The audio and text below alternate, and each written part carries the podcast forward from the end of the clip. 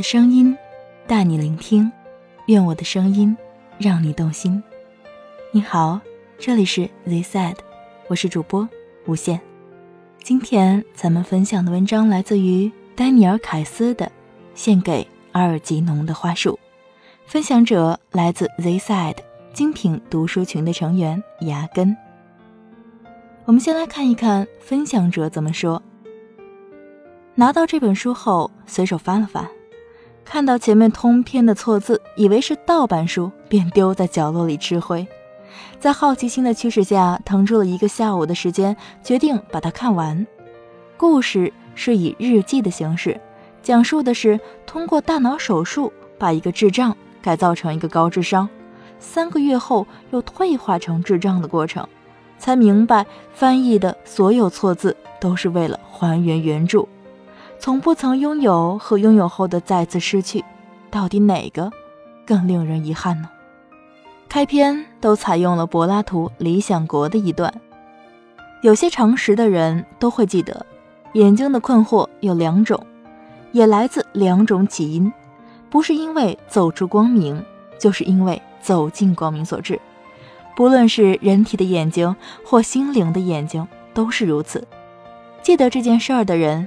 当他们看到别人迷茫、虚弱的眼神，他们不会任意嘲笑，而会先询问这个人的灵魂是否刚从更明亮的生命走出来，因为不适应黑暗而无法看清周遭，或是他刚从黑暗走入光明，因为过多的光芒而目眩。他会认为其中一个人的情况与心境是快乐的，并对另一个人产生怜悯，或是。他可能想嘲笑从幽冥中走进光明的灵魂，但这总比嘲笑从光明世界回到黑暗洞穴的人更有道理。这本书咱们推荐的版本，广西师范大学出版社，译者陈成和。我们来看一下作者简介：丹尼尔·凯斯，出生于纽约，拥有布鲁克林大学心理学学位。一九五零年代早期进入漫威科幻故事杂志工作，随后转换跑道，成为时装摄影师与中学教师。之后获得布鲁克林大学英美文学学位。一九五九年，凯斯在奇幻与科幻杂志首度发表短篇处女作《献给阿尔吉农的花束》，赢得雨果奖的肯定。在一九六六年扩展成长篇后，又再次荣获该年度星云奖，一举囊括了科幻小说最重要的两项大奖。这部探讨心智障碍主角查理·高登与白老鼠阿尔吉农在医疗介入后身体与心理变化的作品，曾三次改编为电影。首部改编电影《查理》，男主角克里夫·罗伯逊拿下奥斯卡最佳男主角奖的殊荣。日本 NHK 电视台也在2003年改编成电视剧《献花给仓鼠》，法国、波兰与英国则先后改编成舞台剧。第二次改编的最新日剧由野岛伸司编剧，于2015年4月播映。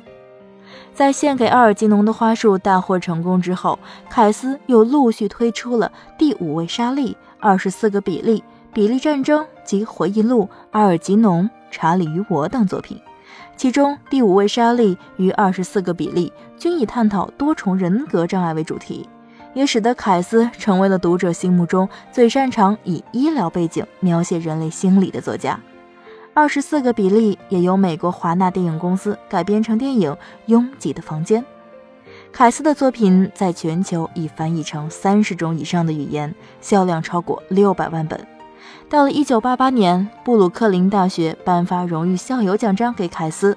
2000年，美国科幻协会则颁发终身荣誉作家奖，以表扬他在科幻小说上的卓越成就。2014年6月15日，凯斯因肺炎并发症在佛罗里达州南部的家中过世。下面我们来分享一下该书的精彩书摘。你不会立刻注意到，就像你不会看到时钟里的时针在移动，你的改变也是一样，它们发生的很慢，让你都不知道。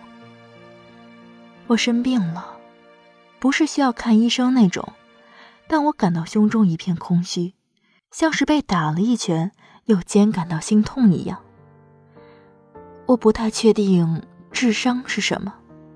尼姆教授说，那是一种衡量智慧有多高的东西，就像药房的磅秤是用来量出你的体重一样。可是，斯特劳斯医生对于这点和他发生过很大的争执。他说，智商根本无法测量智慧，智商只是显示你的智能可以达到多高，就像量杯外面的数字一样，你仍然得把材料填进杯子里去才行。现在我知道，上大学和接受教育的最重要理由之一，是去了解你以前一直相信的事情并非真实，而且任何东西都不能只靠外表来决定。你很快就能把事情连接起来，然后你会发现，所有不同的学习世界都是相关的。查理，所有的层级就像一个巨大楼梯的阶梯，而你。会越爬越高，看到越来越多周遭的世界。他的退却让我同时感到尴尬和愚蠢。我对自己生气，退回到自己的座位，眼睛望着窗外。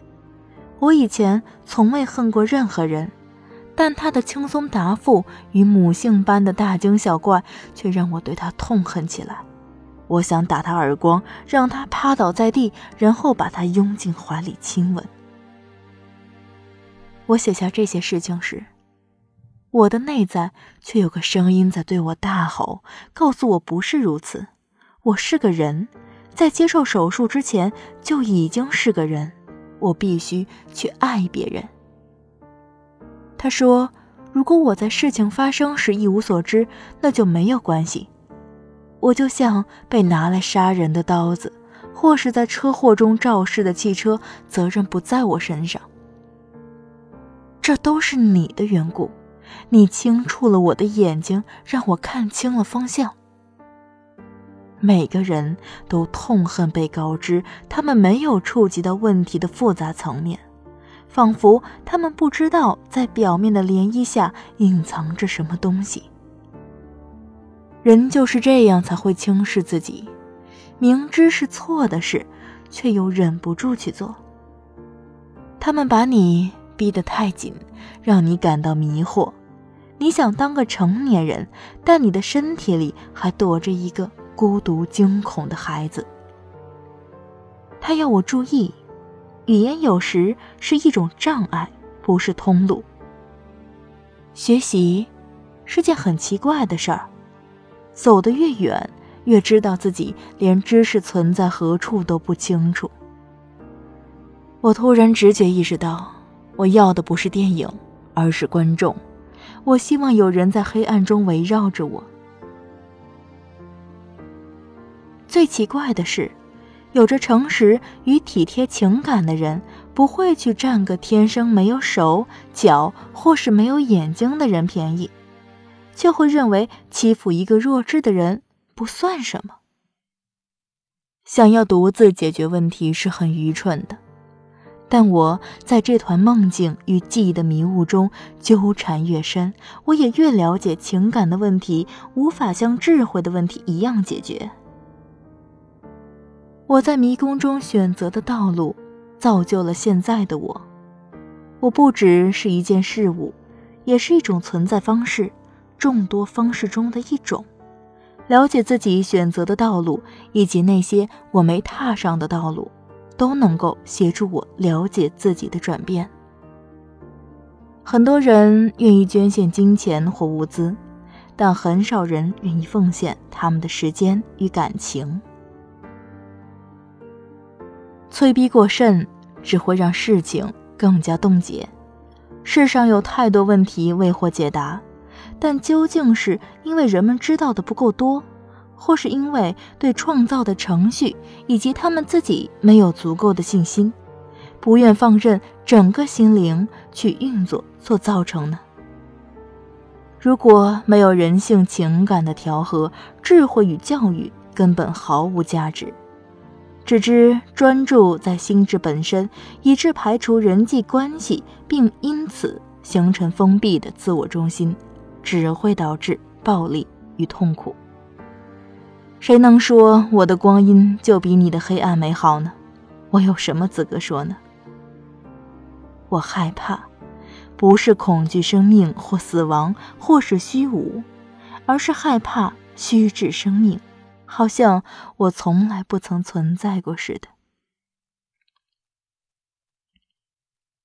你仍然有你的生活可过，我们并不属于相同层级。我在往上攀升时经过你的楼层，现在我在下降途中再次经过，但我想我不会再搭这部升降梯，所以此时此刻，就让我们相互道别。我和他一起躺在那里时，我了解肉体的爱有多重要。我们需要埋在彼此怀里，一面给予，一面接受。宇宙在爆裂，每个微粒彼此远离。我们被抛入黑暗与寂寞的空间，把我们永远的撕开。胎儿离开母体，朋友和朋友分别，每个人彼此分离，踏上自己的道路。迈向孤独死亡的目标，但这也是种抗衡，是束缚与抓牢的行为。就像在暴风雨中，人们为了避免从船上被扫落海底，必须紧抓彼此的手，抗拒被撕离。所以，我们的身体也融合成人类锁链中的一个连结，以免被扫落到虚无中。